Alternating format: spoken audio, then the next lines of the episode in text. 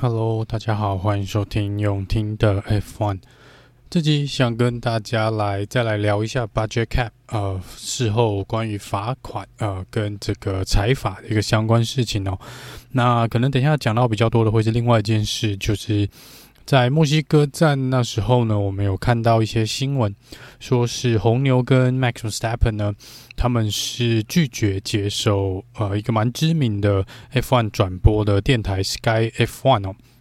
，Sky Sports 的的相关人等的一个访问哦，那这到底是发生什么事情？也会在这边跟大家做一个呃简谈跟闲聊啦。那首先还是要先跟大家说一声抱歉哦，就是在上一次的包含墨西哥的赛前报道以及这个赛后诸葛的部分呢，可能因为上传平台的关系哦，以往好像它会自动把帮我把这个档案直接发布出去哦，那不知道为什么这两集呢是卡在这个后台这边是都没有发布的，所以是晚了几天才又补上哦。那也谢谢这个呃有提醒我的听众朋友们哦，真的非常谢谢你们有提醒我，我还没有。做这个赛后诸葛，我其实是已经以为已经上传了，结果最后发现它是卡在后面这个后台这边哦，所以也马上做了一个发布。那这边先跟大家说声抱歉哦。那因为最近真的也是，呃，这个工作上面的事情比较多一点啦，所以可能在做一些简报啊，或者是在收集资料的部分会有比较。坦白说，有点偷懒的状况啊，因为这个时间真的没那么多，所以呃，如果说我这边做到没有很周全，或是你觉得有什么题目或是呃主题你觉得没有讲到的，或一些事件你觉得没有聊到的，也欢迎这个来信或者在脸书这边留言呢，我们可以来在下一次有机会的时候来进行讨论。好，那我们先回到 budget cap 的部分哦，还没有呃，如果还有人不太清楚 budget cap 呃，到底最后的结果是什么呢？跟大家这边再来简单的先 debrief 一下哦，就是说呃，有两个车队是被判罚的。那其实包含 William 车队应该是三个车队被判罚啦。那 William 是因为在三月还是四月的时候就已经缴过罚锾了，所以这边就先不讨论 William 车队的部分。那针对 Red Bull 的部分呢，Red Bull 之前呢所呈报的资料就是显示车队呃是超出上限，大约是英镑一百八十六万哦。那在大会这边审核的结果之后呢，发现说，如果红牛这边在会计上面呢，针对于税务的一些认定哦，也就是有些退税啊，或是一些可能税务上折抵的部分，没有计算错误的话呢，整体超出的金额约为英镑四十三万，这个部分就是超出大会所规定的上限天花板呢，大概零点三七 percent 哦，所以其实是呃。经过调整过后的数字其实是没有那么大的。那针对这个部分呢，呃，大会是裁罚呃罚锾七百万元的美金哦，三十天内必须缴交，就是也就是其实从大概两个礼拜前，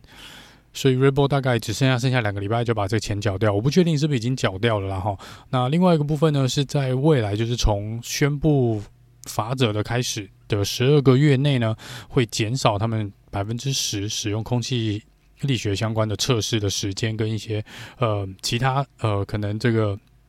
风洞啊上面的一些风洞测试的一些限制哦。那第三个是红牛必须支付所有这双方在协议过程中所产生的一切费用哦。好，那这是红牛的部分啦。那我们就直接针对红牛这部分来先聊一下哦。其实如果去再去详细看一下。呃，大会所公告的内容跟大致上为什么红牛这边会有一个呃计算错误的状况？应该说，我们有看到红牛车队其实在当初这个消息流出来的时候呢，他们就已经有出来讲说，他们有绝对的自信哦，他们没有超过这个 budget cap 预算的上限。但是呃，事后出来呢，其实发现，呃，这其实是红牛在他们以缴交给大会的文件上来看。他们没有超过，他们应该还是有，据说是可能还有一两百万的空间哦。这一两百万的空间，就是他们没有其实用满在这个费用的部分。但是大会这边开始审查之后啊，可能会对一些你的收据啊、发票啊跟一些购买哦。所以他们就大会这边认定有一些费用红牛应该要含进去，但他们没有包含进去哦。这中间有包含了一些可能是人事相关的成本，也就是可能一些开发人员的费用，还有一些关于这个保险啊，或是一些呃员工相关休假相关或是福利相关的费用，他觉得红牛应该要把它算进去哦。再来就是啊。他们就是之前外传的，就说是关于吃饭伙食费也有虚报的一个问题哦。这个部分大会也有出来讲说，呃，的确这伙食费这边也是有漏报，所以他们也是有加上去。那林林总总这样加起来呢，一正一反的状况下呢，反倒让红牛超出了这个一百八十多万哦。那这有趣的地方是呢，如果去细看这里面的项目啦，其实真正花在坦白说，真正花在车子或是升级上面的，超出来的应该没有多少，可能真的就是那四十几万左右。所以这个部分，呃，其实你说，呃，是不是像其他竞争对手说，哎，你把钱这个一百多万、两百万的钱，你都拿去花费在这个车子的升级上面哦？其实这样看起来应该是没有那么多哦。那这个，但是像法拉利红军的 Binotto 就有讲哦，其实只要有个十万、二十万哦，其实就可以增加呃零点几秒的一些速度了。那 Benotto 这边接受访问的时候是觉得红牛这边超出的费用的部分呢，如果纯粹去聊是关于车子升级的这一块，他认为还是有大概零点二秒的一个优势哦。当然这是呃。法拉利这边 Benotto 的一个看法。好，那大会这边所裁罚的，就是刚刚提到 A 是七百万元的这个罚款哦。那这边有趣的地方是呢，所有的费用都是用英镑来做计算，但是你最后的罚金却是用美金哦，不太理解。好，那这个红牛呢，我想是没有问题，毕竟已经同意呃这个协议的这个协商的结果，所以红牛是一定会缴交这七百万元哦。那我这边觉得说这个七百万元。呃，有一些争议的地方是，有人认为他这个应该要从今年的 budget cap，就是今年的预算帽里面把它扣掉。也就是说，今年假设是一千四，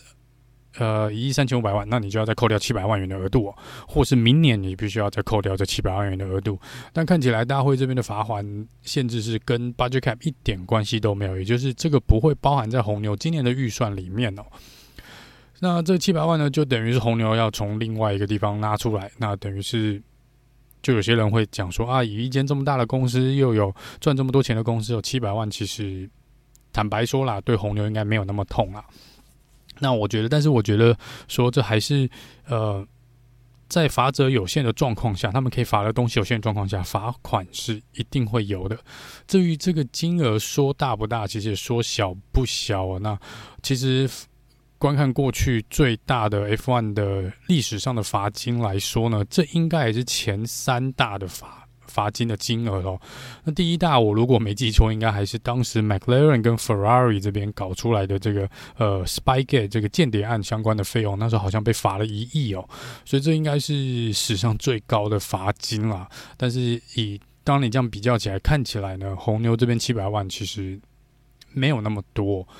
好，那但是我觉得红牛这边倒是 Christian Horner 呃这边倒是提出了一个有趣的建议哦，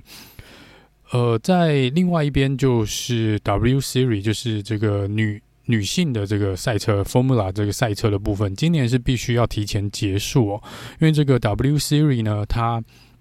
经费不足哦，所以他们没有办法顺利的举办。最后，今年赛季最后三场比赛，呃，所以在这个部分，红牛说有提出来说，如果这七百万的罚金呢，能够有效的运用在啊、嗯、这个 W Series 上面呢，他们觉得这是这是一个蛮不错的一个选项啊。这个大会这边是有接受这个提议，但是是不是会执行，不知道。也许有人会问说，那罚金的部分到底会被放到哪里呢？据我所知啦，这个罚金呢，任何的罚金，只要是大会所裁罚你的金额，就像 Sebastian Vettel 之前骑摩托车被罚的，呃，几万块钱啊，或是 Lewis Hamilton 这个呃首饰项链这个被罚钱的部分呢，或是 unsafe release 被罚的这个几万块呢，都是会到一个 FIA 的一个专户里面哦。那这个专户呢，主要是被用来做一些类似慈善。事业啊，或是一些捐款，或是一些帮助，呃，可能赛车界的一些呃资金的用途哦。呃，坦白说啦，这个也有人就在讲说，这是 FIA 的小口袋哦，他们只要开个会呢，都可以从里面领取，反正费用都可以从里面出啦。这倒也是哦，去看相关的报道，好像的确大会是有权利来挪用这笔钱，来使用这笔钱的。那不管怎么说呢，大大部分的这笔资金呢，就是。呃，会出在大部分出在慈善的相关的事情上面。那像这个 FIA 年度的这个晚会呢，大概也是会从这里面多多少少拿一些钱出来，然后，所以这个是这个罚金的部分。我个人是觉得，如果真的可以拿去支应，不管是 W Series 或是其他这个有。资金缺口的这个赛车比赛的项目呢，我觉得都是可行的一个方案哦。那这边这一点呢，我是给红牛跟呃大会这边拍拍手。如果能想到这样子，我觉得是可以的哦，就是尽量能够去帮助需要帮助的人。那再来就是关于这个测试时间的部分哦，关于这个空气力学风洞这个测试的时间减少哦，嗯。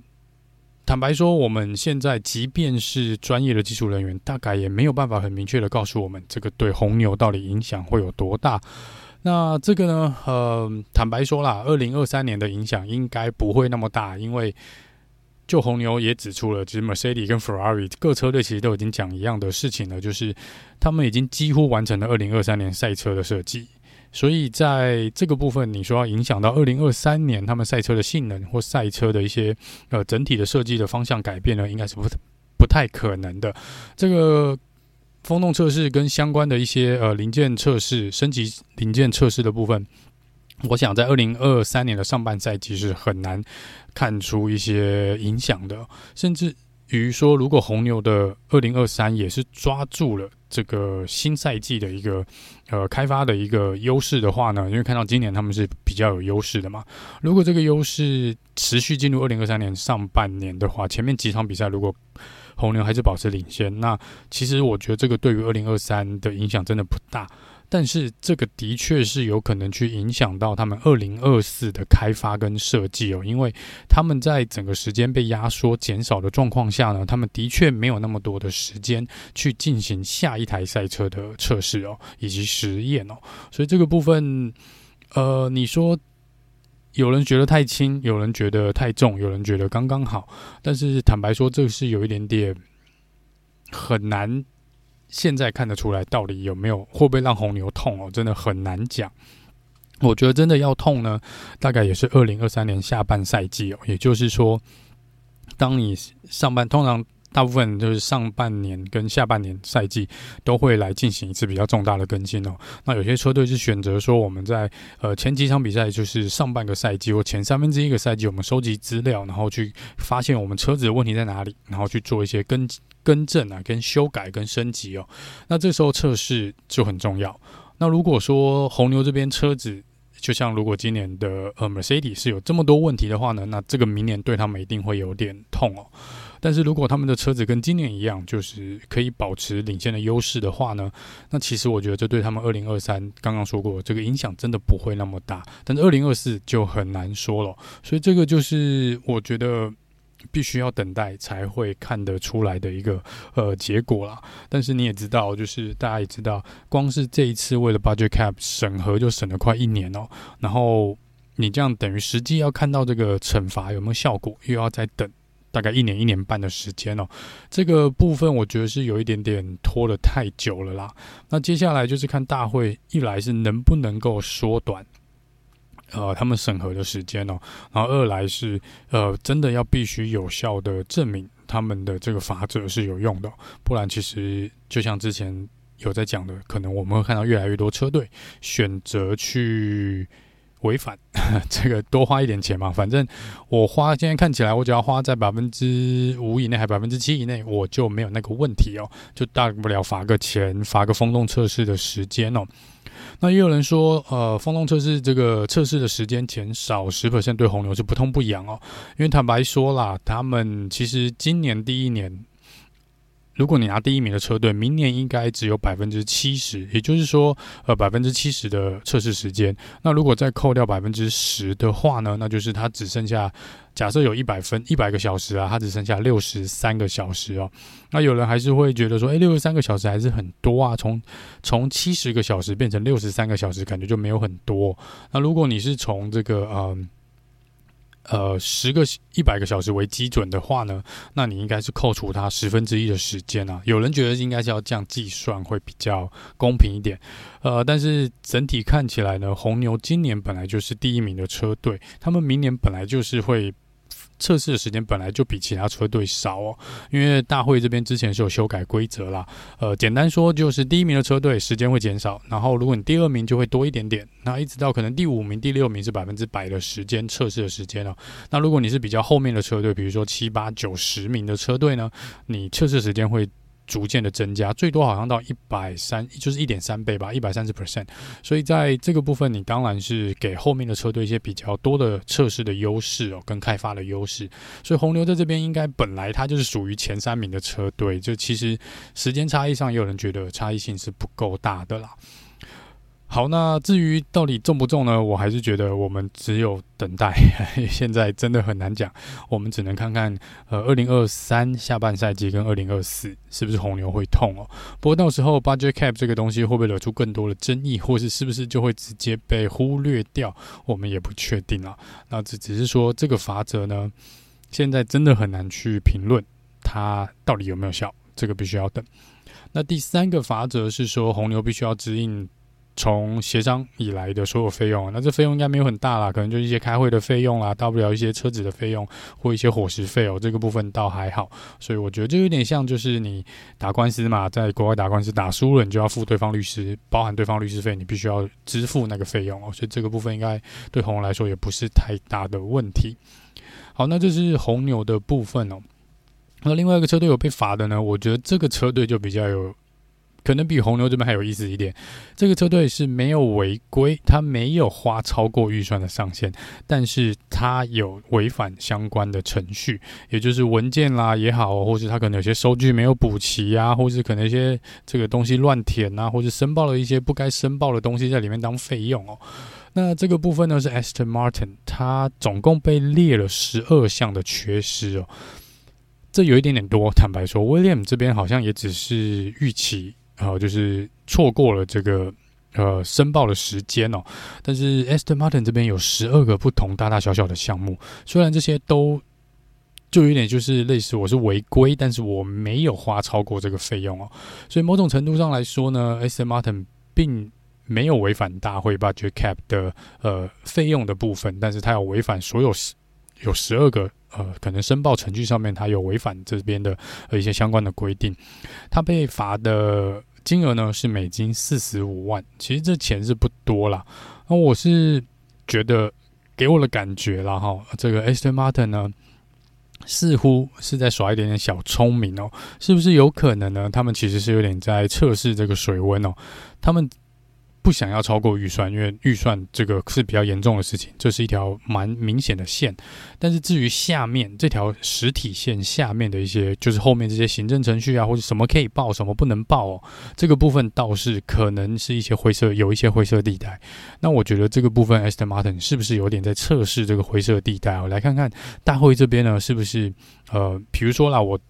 去申报，比如说呃一些呃。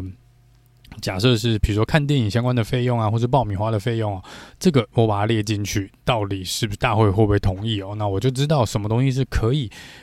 什么东西会被当成费用，什么东西不会被包含在这里面。好，所以这个部分我觉得 Aston Martin 似乎也是有一点点在测这个水温哦。虽然还是有其他车队有一些大大小小的一些呃。可能不符合相关申报程序的一些小问题，但因为问题都很小，所以大会并没有罚他们钱哦。是可能可以一定的来说，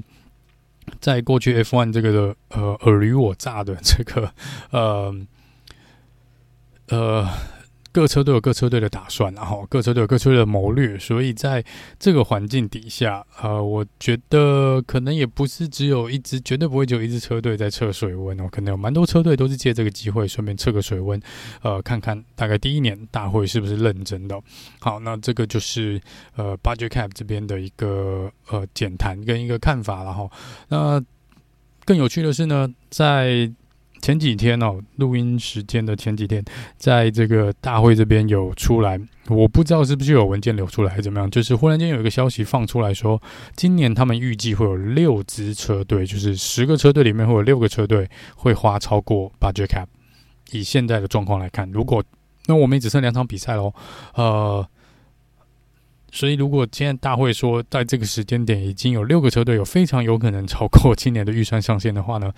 呃，这头有点痛诶。那难道你要明年又拖到赛季快结束，又拖到十月、十一月再来惩罚六个车队？还是呃，这个部分我觉得大会这边啊，要还是要小心一点哦。然后也希望啦，可能这几个车队。嗯，不要故意，不要故意在因为红牛这边的这个事情哦，可能也许有人不同意哦，有些我相信，其实到现在还是有些车队不同意啦，就是比较不认同大会的法则哦。那但我不认为说这是一个很强力的理由，让你自己的车队去。故意有点故意的超出这个预算的上限哦，所以这个是可能接下来我们要观察的。如果是不是真的有 呃六支车队呢会花超过这个预算哦？呃，他不管怎么说，我觉得大会这边就是感觉很喜欢丢一些东西让自己头很痛哦。然后你如果有解决的办，有很好解决办法，如果你又有执行能力，又有虽然有问题。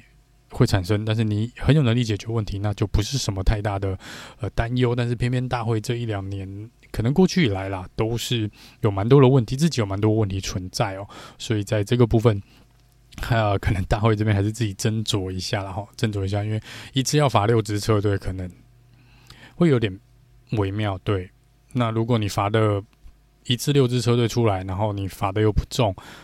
接下来就是十支车队了，这一定是可预期的。好，对，所以这个再来看看，好，接下来的 budget cap 会怎么走哦？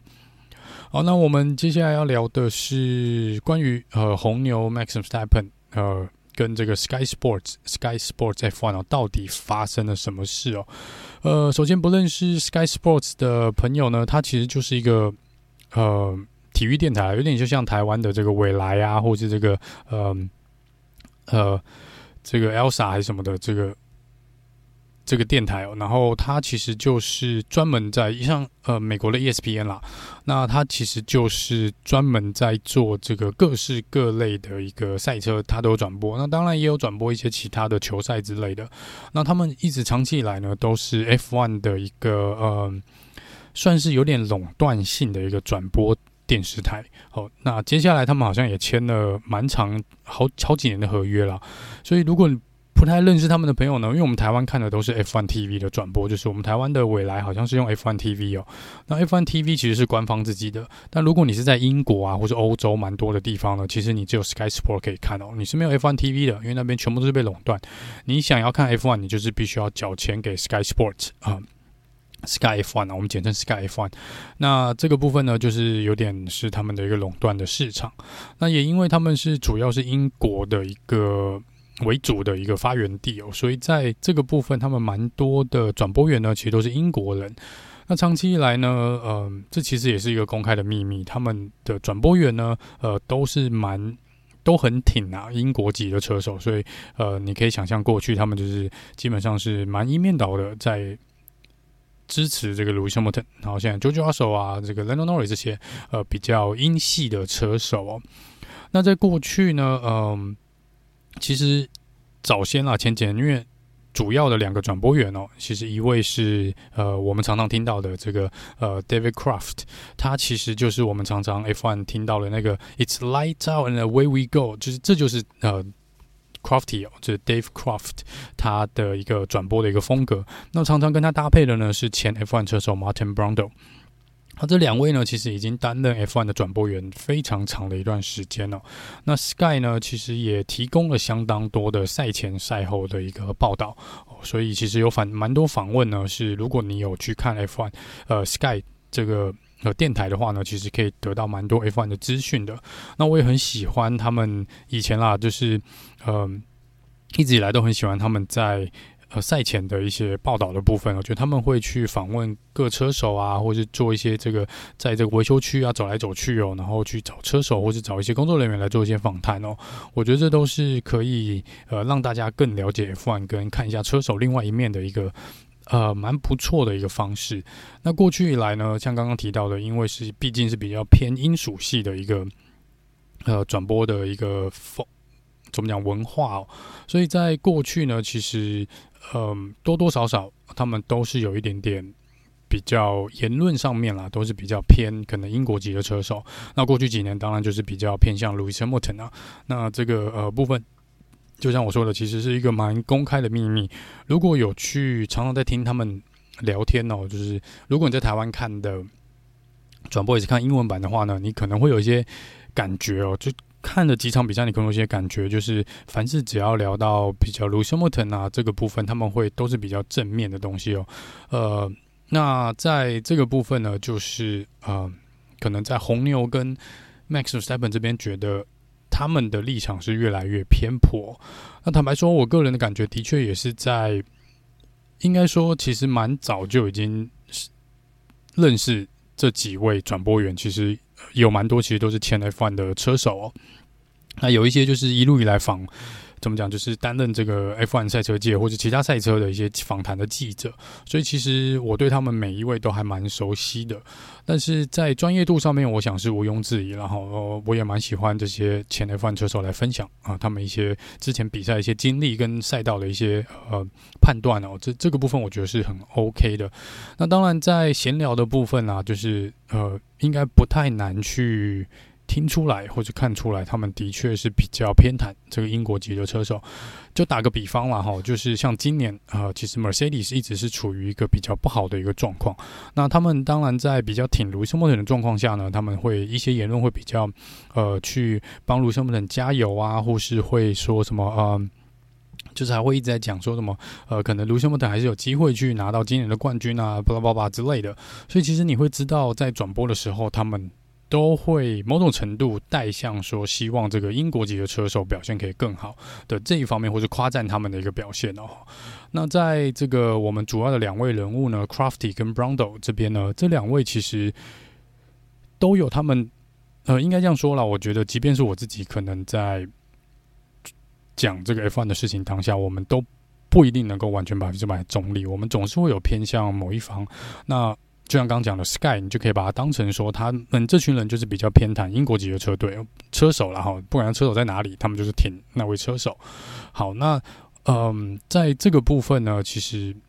以往我会觉得，我们都知道，身为一个车迷，我一直都知道，但是我没有很去怎么讲，呃，在意或者在乎他们这种偏袒的状况。呃，就是我想。可能我会觉得说，在每个转播员的心中都有他挺的车手，他都有他喜欢的车队。那多多少少偏袒他所喜欢的车队或他的车手，我是没有太大的意见哦。那我觉得在 Brundle 跟 Crafty 这边，虽然说嗯立场是比较偏英国籍的车手，甚至于过去几年坦白说真的比较偏 Lewis Hamilton，但是他们常常会有一个，因为他们毕竟是两位常常一起搭档哦，所以在比如说 Crafty 常常 Crafty 是比较。我觉得立场是比较真的是明显偏袒卢森堡特那边的，那可能 Crafty 会讲一些呃比较偏卢森堡特的话语哈，或讲一些他们的这个他自己的一些想法。但是 Brando 这边呢，即便 Brando，我觉得还是比较偏英国这一片这一边，但是他会把这个呃 Crafty 的方向拉回来一点点，就是他会。呃，比如说 Crafty 如果说 Lewis Hamilton 很好，怎么样的 Crafty 呃 Brundle 这边可能会把他拉回来，说，诶，那可能 Max 也做得不错，或是 Lewis Hamilton 这边还是有一些担忧啊，或是一些做不好的地方哦。所以在某种程度上，我觉得因为这呃一正一反的状况下，会让听众朋友觉得说，哦，他可能一边虽然偏，可是另外一边总是会把他有点平衡回来哦。所以。以往在他们两个搭档这边不会有太多的意见或者问题，这个关于这个歧视啊，或是关于这个呃不平衡的呃存在，呃，但是坦白说啦，最近几年哦，真的是最近几年，才开始，可能因为 Drive to Survive，可能因为这个呃社群软体呃社群这个线上这个社群这个 Twitter 啊，或者是这个 IG 这边脸书开始比较发达，或者车迷比较多之后呢，大家应该可以比较深刻的感觉到，其实车迷是越来某种程度上是越来越对立哦。那尤其在经过去年的那个阿布达比的事件之后呢，我觉得这个对立的冲突呢，是一次被带到了最高点哦。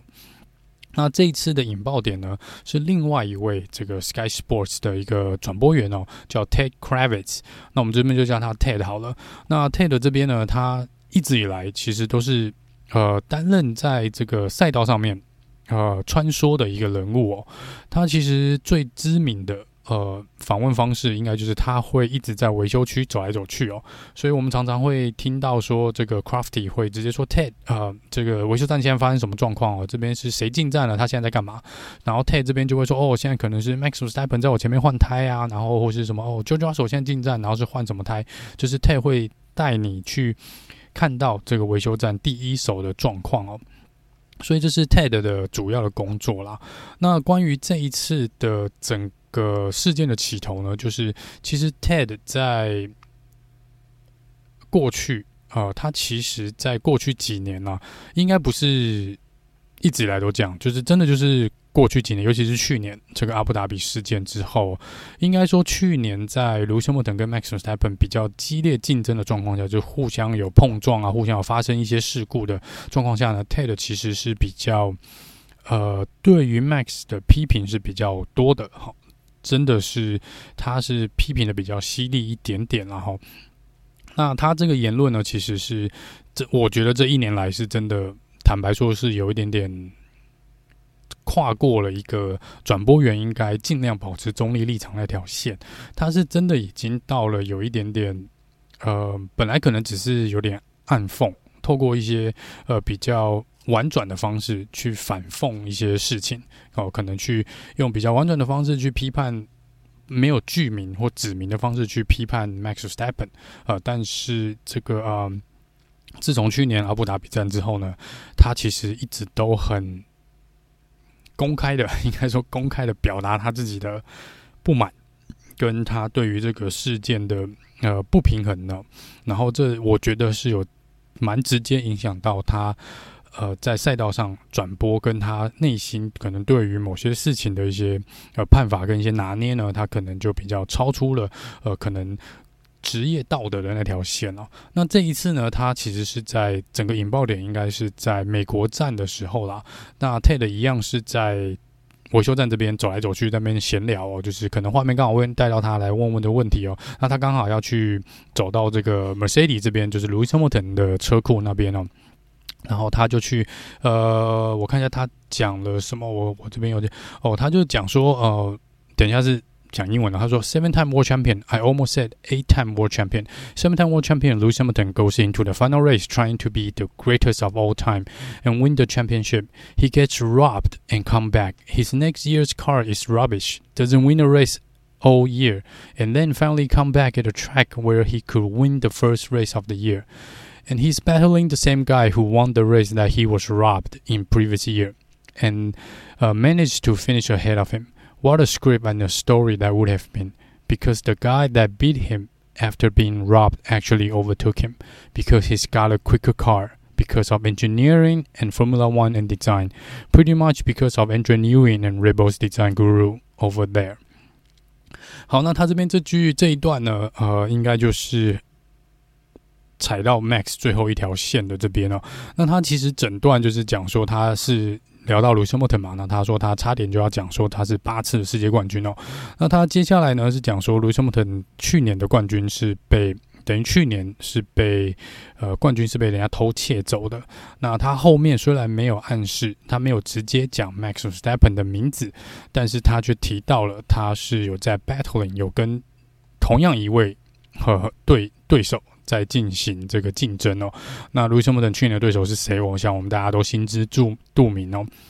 哦，所以这边呢，就就是嗯，Ted 就是常常会，就是这一年来真的会比较用这种方式，就是我他不会真的指名道姓，但你很清楚的知道他在讲谁哦。那这边呢，就是他们觉得呃 Ted 这些发言呢，是已经超过了那条线哦，就是你不应该，你可以有你支持的车手跟车队，但你不能这样子去贬低或是呃不尊重啊、呃、另外一位车手或那个车队哦。那在这边就是红牛这边，当然也是说，如果因为 Max 就说他觉得他已经受够了这个不尊重了，不尊重他的这些发言呢，跟藐视他的这些发言，他觉得是有点太超过了，所以他不会再接受 Sky Sports 任何的访问了。那其实 Sky Sport 也是在赛前跟赛后访问的蛮大的一个呃项目啦。那如果你不参加的话，其实呃。会有点尴尬，说真的哈、哦。那在这边呢，红牛这边，Christian Horner 也说，那他们就是跟 Max 同进退哦，所以他们也不会接受呃红牛车队的这个呃不不会接受这个 Sky Sports 的一个访问哦。那这个部分就是嗯，他们觉得是太超过了嘛。那我想啦，身为一个转播员哦，呃，你当然身为一个人啊，真的身为一个人，你有你的言论自由，你当然是可以分享你的想法。呃，其实。在我们这边，我觉得在脸书这边，我也希望大家能够，你有什么想法可以讲出来，但是呃，不应该去涉及任何的人身攻击哦。我们可以来讲说去，我们可以讨论去年到底发生什么事，我们可以讨论去年这个事情是什么。你可以觉得卢肖莫腾是受害的一方，你也可以觉得 Max 是受害的一方，你也可以觉得 Max 是赢得实至名归哈，这都是可以接受的。但是呃，如果我身为一个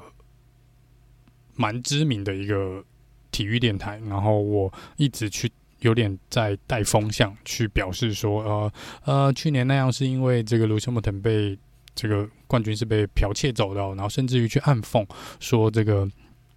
呃是红牛呃这边跟大会这边 Michael Masi 有什么样的勾当哦，然后去让这个卢西莫腾没办法拿到冠军，我觉得这就是有点超过了。那这边 Christian h o n e r 他们有提到说，关于这个呃。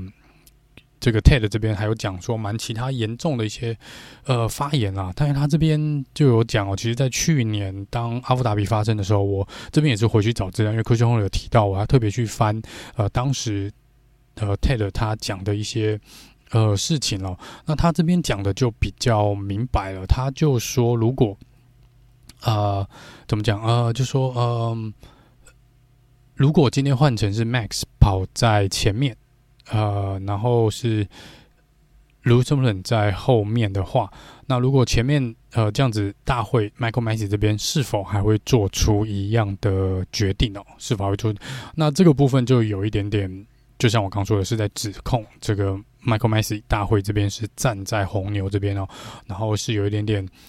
呃两个联手，然后去把卢森堡的冠军剥夺走。那首先，呃，我们这边就不去特别去争论是谁对谁错。我觉得，呃，去年在赛后诸葛的部分应该有充分的表达我这边个人的看法。那我这边再一次简单的讲一下，就是不是 Lewis Hamilton 或是 Max s e v e n 的错，这完全跟他们两个没有什么关系，这就是大会的错。那也因为大会的这个错误，所以造成了我觉得双方的一个对立。好。跟包含车迷间的一个对立，这是没有必要的。这其实就像我我们之前有提到的，其实呃，Lewis Hamilton 不该用，不应该是这个方式输掉这个比赛。Max Max Verstappen 也不应该用这种方式去赢得那场比赛，甚至于世界冠军。你要想，那是他第一个世界冠军，但是他一辈子必须要背负呃这个批评，这个这是跟他一辈子的。我相信，直到他过世的那一天。呵 呵真的到他走的那一天，还是会有人说他的那个冠军是就不是正当得来的。哦，这个是跟他一辈子的。任何时候，我们去回顾二零二一，或是我们去回顾 Lewis Hamilton，我们去回顾 Max Verstappen 生涯的任何的事迹，就比如说他们从 F1 退休，我们去做一个专辑，一定都会讲到这件事情。这个不是一件什么光荣的事。好，不管对 Lewis Hamilton 或是对 Max Verstappen 来说，都是不公平的。那 Ted 这边呢，就是比较带风向的，去把它导向呢，就是 Lewis Hamilton 才是受害者。这是你的个人的想法，但我觉得，在一个转播员的身份、呃记者的身份上面来说，可能不能够那么偏颇、偏颇，甚至不能够那么呃去煽动呃粉丝的一些情绪哦。我觉得这是。不管是不是，不管是不是 F1 啊，就是在这个社会里面可能不太需要的一个 呃对立的一个情况哦。所以针对这一点呢，如果呃你是卢森堡等的车迷，或是你是不喜欢 Max 的车迷也好，在你们批评红牛跟 Max 做出这个决定之前，他们并不是，我觉得他们并不是孩子气，他们并不是耍脾气，或是呃很怎么讲。呃，骄傲或什么，或者是很很拽，说我就是不想接受访问，并不是，而是我们有很多是我们可能平常我们看不到的一些状况。那他们也的确觉得他们受到这些明嘲暗讽已经够久了，快一年了，已经快一年了。那到底还够不够？如果你根本就不承认我，或是你不认同我，你不尊重我，那我为什么要接受你的访问？我为什么要跟你聊天？就像你今天如果有一位很不尊重你的。对方呃，一个很不尊重你的人在你面前一直在骂你哦，那你为什么还需要花时间跟他讲话？我想这个是呃，大家可以去体谅的。那其实，在最近啊，就是这几天，其实红牛也释出善意了嘛，就说那呃，进入巴西站，我们原则上恢复正常的状况。那 Max 那边个人的呃部分，也许他还没有接受，呃，还没有还没有想要跟。这个 Sky 接受访问，那这个也 OK，但是红牛这边说，他们这边车队本身是不会再去呃禁止跟 Sky Sport 这边的访问哦，所以这个是至少也释出了一些善意了。我相信这个 Sky Sport 的总裁应该是听说是已经有飞去红牛这边去。呃，我我不确定是不是道歉啦，但是应该就是有去试出，也是试出一些善意啊，试出一些善意哦。所以在这个部分是呃，这整个事情的一个开端啦，跟目前的一个状况。那至于说有人在网络上开始去威胁，如果你去看 Ted 的脸书哦，跟他的推特哦，其实有蛮多呃红牛的车迷啦，不理性的车迷进去说要。要他滚啊，或是要杀他，或是威胁他的生命安全哦。我觉得这些就是又是太超过了，就是这就是这几年，呃，不管不是只有 F1 哦，就是在各种议题上面，就是呃，我想台湾可能这边体会比较的严，再深刻一点，就是我们政治上面也是类似的一个状况哦。反正呃，非 A 就是 B 哦，那好像搞得大家你不认同我，你就是我的敌人一样哦。那我觉得这部分是啊、呃、没有必要的。你可我们可以去批评。Ted 或是 Brando，或是 Crafty 或甚至于我个人这边，你们都可以批评说，哦，我的立场很偏颇，我的立场呃是有偏向某一位车手，我觉得都 OK，但是不需要去煽动更多的仇恨，或是去威胁到一个呃可能他的生命安全，或是叫他呃可能要求呃电台需要把他怎么样哦停权，或是开除他，或叫他赔钱哦什么之类的，呃这些其实都是一些情绪上的发言啦。那我当然相信，嗯、Sky 这边一定会做出一些惩处啦，我相信一定会有啦。因为之前好像不知道是意大利还是哪个电台也是出包嘛，也是去开不知道哪个车手的玩笑，然后马上就被拔掉，就他不能再做这个现场转播的一个工作。那我不知道 Ted 会不会被拔掉在现场转播的这个工作，或是呃，就是口头告诫他说他可能讲话要再更小心一点点，然后那这个我觉得是。呃，他们的确从去年这个事件之后是比较偏一点点哦，真的是有比较偏一点点。这坦白说，我真的觉得也是有的，呃，这蛮明显的啦。那这个部分就是看 Sky 这边要怎么去做一个修正哦。不过这是就像刚讲的，这是 Sky 这边其实是一个欧洲蛮大的一个体育电台哦，它不是只有在英国 Sky UK 这边哦，它其实还有 Sky Germany、Sky Italy 跟 Sky Spain，就是呃各个。欧洲的国家大部分都有 Sky Channel，那其他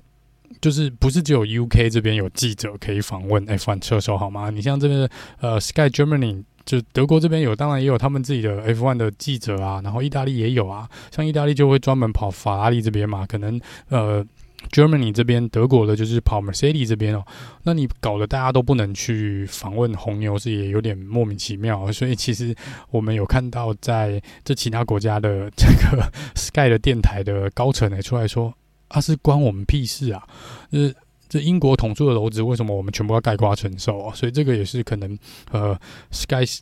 这个 Sky 高层有赶快飞去红楼那边去试出善意，可能也是因为这原因啦。因为我觉得。因为 Sky 在这边其实是一个，它的收费其实也不便宜哦，所以如果它是一个付费的体育转播电台，然后你先告诉我说，哦，因为我下面的人呃讲话。呃，可能太不中立，然后去煽动了一些，呃，讲了一些惹车手跟车队不爽的话，然后造成了这个车队跟车手不想访问。那我花的钱原本可以看到很多，我原本我我可能原本是红牛的车迷，诶，我我本来可以看到很多红牛的访问，然后我喜欢车手的访问，然后现在我看不到。那我可能要退费啊，要干嘛的哦？这个当然是 Sky 这边需要去担忧的，然后，所以这个是整个 Sky 的一个状况。如果说呃不太理解他们在闹什么的，或者在吵什么的，大概就是因为呃一位嗯、其实也不能说只有一个人的发言，因为这里我连有有点也是累积啦，这几年可能累积下来，尤其是去年到现在，可能这中间真的有蛮多这种三不五时就去戳一下这个去年阿布达比事情的一个。呃，去不管去酸他们也好啦，或者去嘲讽他，或者去，嗯，怎么讲，去暗指他们是有作弊的一个状况哦。然后再加上前一阵子这个 budget cap 的事情呢，呃，简直就是火上加油。就是你看，呃，我其实坦白说啦，就是我对于红牛跟 Max，我也觉得蛮可惜的，是也蛮，我觉得也很对他们，我觉得他们也不希望这样子连续两年连续两年的冠军都要被。有点蒙上一层阴影哦。去年那个已经够惨了，然后你今年，坦白说，Max 跟红牛今年的表现本来就值得拿冠军，但因为一个 budget cap，好像又有点，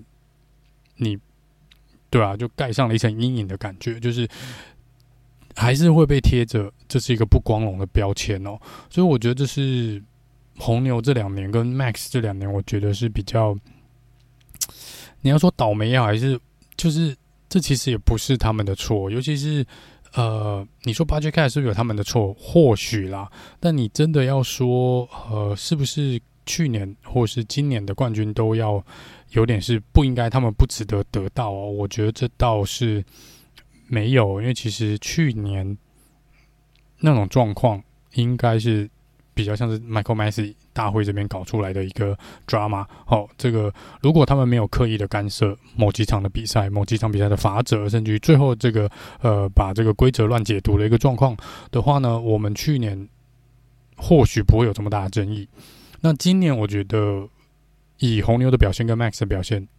没有什么好挑剔的啦。坦坦白说，我觉得没有什么好挑剔的。所以在今年你要硬说他们也是赢得不光荣或不光彩，我觉得。今年就更不能贴红牛跟 Max 这个标签了。只是我觉得很遗憾的是，这连续两年都是有些争议的事情哦，都是有争议的事情，让这两年可能都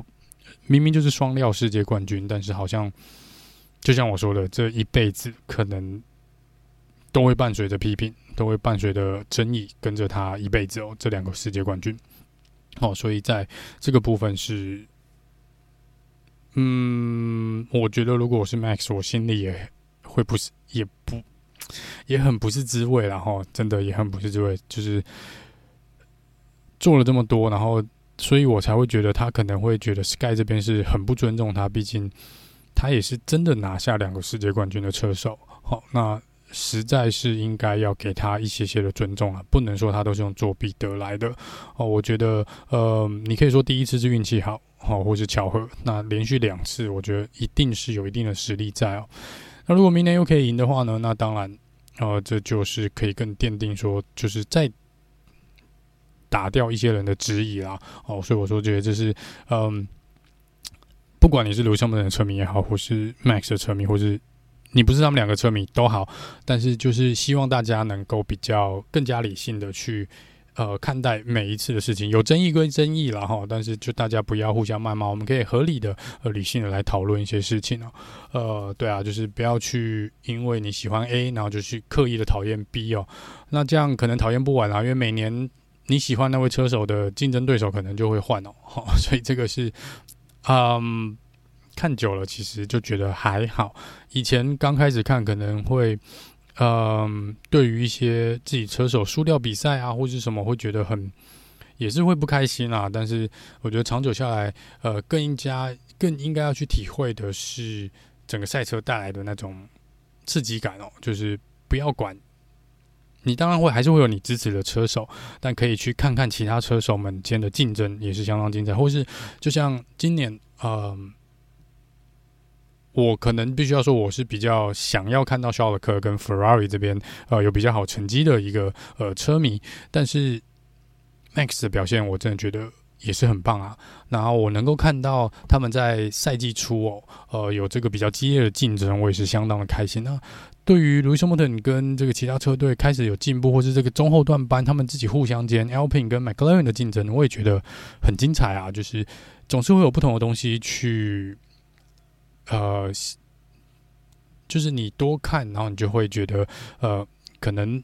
不是只是单单的支持某个车手或车队那么样的单纯或者简单，其实还有很多东西是很精彩的。不管你挺不挺他啦，就是他可能还是有做出一些非常漂亮的一个超车，或是非常漂亮技术的一个展现。这时候我们还是应该要给他们一个一个掌声哦。所以我觉得就是，呃，大家可以呃。真的就是比较开心，去理性的去看待一些事情了。虽然我知道，真的去年那个真的是，我觉得埋下了蛮多呃很难抹灭的一些。我觉得那情绪可能还要再好几年才会消化，因为你看已经快一年了。然后如果这 budget cap 这些事情，然后大会又一直在继续放火烧其他事情哦，很难啦。我觉得真的是呃很难。所以我本来是有点希望说，红军今年可以睡醒，然后。就是打散这个过去两年可能 Mercedes 跟红牛这边对立的一个状况。我们不管是红军也好，或是 McLaren 或是 Alpine 也好，谁来把这个当第三方嘛，我们冲出来，然后转移一下焦点哦，也许大家会再更开心一点，也不一定了哈。所以这是这个呃关于 Sky 这边的一个闲聊啦，闲聊。好，那接下来我们来聊一下，来聊一下，呃，其他一些小事情哦。是我觉得就是，呃，你可以说一些新闻，近期一些时事，F1 一些新闻时事的讨论啊。那首先是关于大会测试轮胎的这个部分哦。呃，如果在追，如果你是有在看 Free Practice，就是如果你自由练习都有在。追的这些听众朋友，你可能会有点纳闷，为什么在自由练习二的时候，我们要拉长半个小时，然后感觉车子开得很没有很快，然后呃，好像有蛮多车队想出来又不太想出来哦，就是然后都丢新人出来哦。那这个部分呢，是因为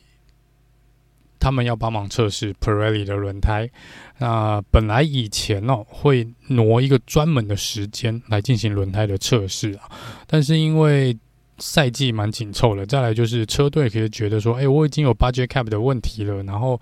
呃，我还要浪费时间跟费用再去帮你测试轮胎，那不是我的工作。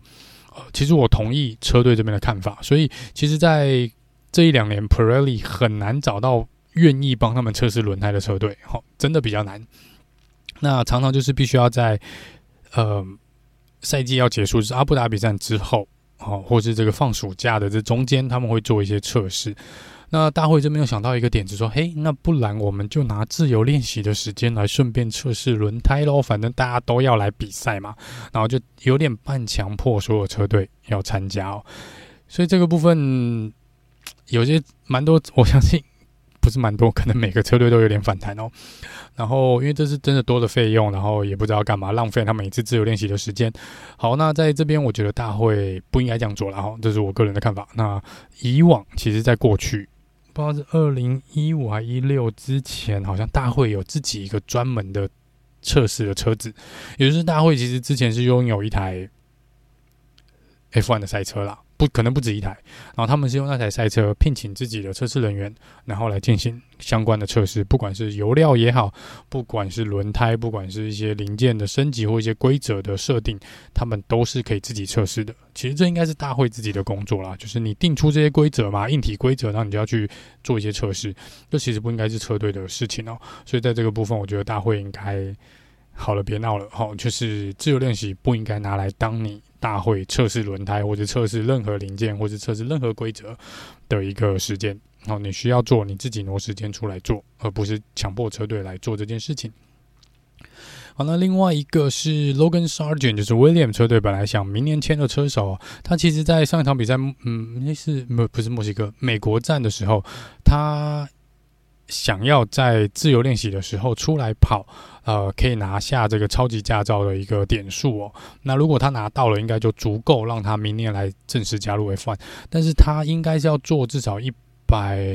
公里的距离吧，他最后好像只跑九十六，所以我不知道最后那四公里发生什么事情，但好像就差那么一点点，所以他没有拿到他当时想拿到的超级驾照的点数哦。那这个我不知道会不会影响到他明年 是否能加入 F1 的一个状况啊、应该是可以啦，他应该可以在其他地方补足这个点数、哦，所以这是呃，William 车队 Logan Sargent 的部分哦。好，那另外一个是 Pierre Gasly，我们在赛后诸葛那时候有讲到说，Pierre Gasly 又赚了两呃一分的 penalty point，所以他现在整个违规点数来到了十分哦。大会的规定是十二分就自动禁赛一场哦。现在 Gasly 有一个非常尴尬的状况，在赛后诸葛的时候，我们有提到他其实呃其实这个呃违规计分的点数呢是只有十二个月的期效，也就是说你如果是你从今天被记点，然后你一年内都很乖，那这一点呢，明年就会自动消除。那也就是说，这个如果你都没有再增加新的违规，没有被增加新的扣点，这个点数十二个月之后会消失掉。那很遗憾的是，它最快要能够被消掉这些点数呢，就是这十个点数最快能够被消到两点呢，是要在明年的五月，就是应该是迈阿密站左右的时间哦。那现在尴尬的是呢，他当那时候会是 Alpine 的车手。那身为一个新车队，你的新老板，我当然不希望我签了一个车手，然后我搞不好第一场比赛就要禁赛。是是是是怎样？哦，那现在这边呢，据说啦，Alpine 这边是有点要求 Gasly 怎么讲啊、给我乖。如果用戏剧化的用法，就是你给我差不多一点哦，你最好给我乖一点哦。我不希望你在我这边来到我这边之后才被禁赛。好，那这个呃，Gasly 呢这边当然就是因为还有两场比赛了哈，就这两比也不是说只有两场比赛，因为到明年五月。其实他倒很小心，他只要任何一次，不管是超出赛道啦，超出赛就逼迫人家离开赛道啦，或是撞到人家，或是任何起跑违规，或是维修站违规、超速什么有的没的，他都有可能被禁赛一场。好，那这边如果换作是各位，你会觉得，如果你是 Gasly，你会怎么做？你今天的新，因为你年底就要换换车队嘛，那你下一个车队的老板跟你讲说。反正我就是不想你加入我之后就有停赛的一个被禁赛的一个状况，我不要，我不要。好，那这时候你会怎么处理？乖乖的，有人说哦，大部分人可能想说，哎、我就乖乖的开完嘛，我就慢慢的开，没关系嘛，反正 Alpin 今年就呃不是 AlphaTauri 今年就是这样了。哦，我也不要太冲，我就是稳稳的开完剩下两场比赛。然后离开 AlphaTauri，然后加入 Alpin，但问题没有解决啊！如果你只是乖乖的开完两场比赛，是没有解决问题的，因为你要乖乖的开完至少五场的比赛，包含明年的三场还是四场比赛，所以你可能五到六场比赛你都要乖乖的开哦。这是，呃，坦白说，可能有一点点困难哦，因为有时候第一圈第一弯发生那些状况，你很难去控制啦哈。所以这个呃，如果啦，换作是我，如果我是 Gasly 的话，我可能会故意在。巴西站，或是应该就巴西站，我就只能故意在这个礼拜的巴西站故意犯规，但是要做得漂亮一点啊，可能故意超出赛道范围好几次啊，或是呃去轻轻的碰一下前面的车手，呃，或是这个截弯曲直切西瓜啊，去进行超车，然后不把位置还回去哦，这样子的话。我的积分就会来到十二分，我就会被禁赛一场。那我会在最后一场比赛阿布达比提前放假，我不用参赛，我就被罚完了。然后明年我加入 L 品的时候呢，积分归零，因为我已经受完了惩罚，禁赛的惩罚，积分归零，全新的加入了 L 品车队。我不，当然故意违规是一个很不好的事情了哈。但是如果要安全一点。我觉得这是一个可行的操作。那我不知道 Gasly 应该有人跟他讲了。那我不知道他会不会做这件事情呢？我们可以来看看巴西站，他会不会有什么意外？好，或是一些疑似违规的情况？哈，这个是大家可以注意的哦。因为不然其实风险蛮高的，他被禁赛的风险蛮高的。那如果他真的被禁赛了，那他有可能是不是有可能，他就会是 F1 史上第一位，呃，受到这个罚则被禁累积十二分被禁赛一场的呃车手。这个规则是从二零一四年开始啦，所以其实我们也没用很久，还没用满十年这个规定，但是过去以来没有任何一位车手有被禁赛过，即便是撞得很凶的 Daniel Kvyat 或是这个之前的 Mazepin 都没有被罚过。所以 Gasly 呢，会不会成为 F1 历史上另外一个第一名呢？大家拭目以待哦，大家可以呃拭目以待啦。好，好，那这是呃自己的一些闲聊哦。那我们这个礼拜呢是巴西站的部分。那巴西站会有一个比较不一样的地方是，这场比赛是有冲刺赛的部分哦。那一样会呃。尽快的为各位带来这个赛前报道，以及这个冲刺赛还有预赛之后的跟正赛之后的报道哦。好，那我们就下次见喽，拜拜。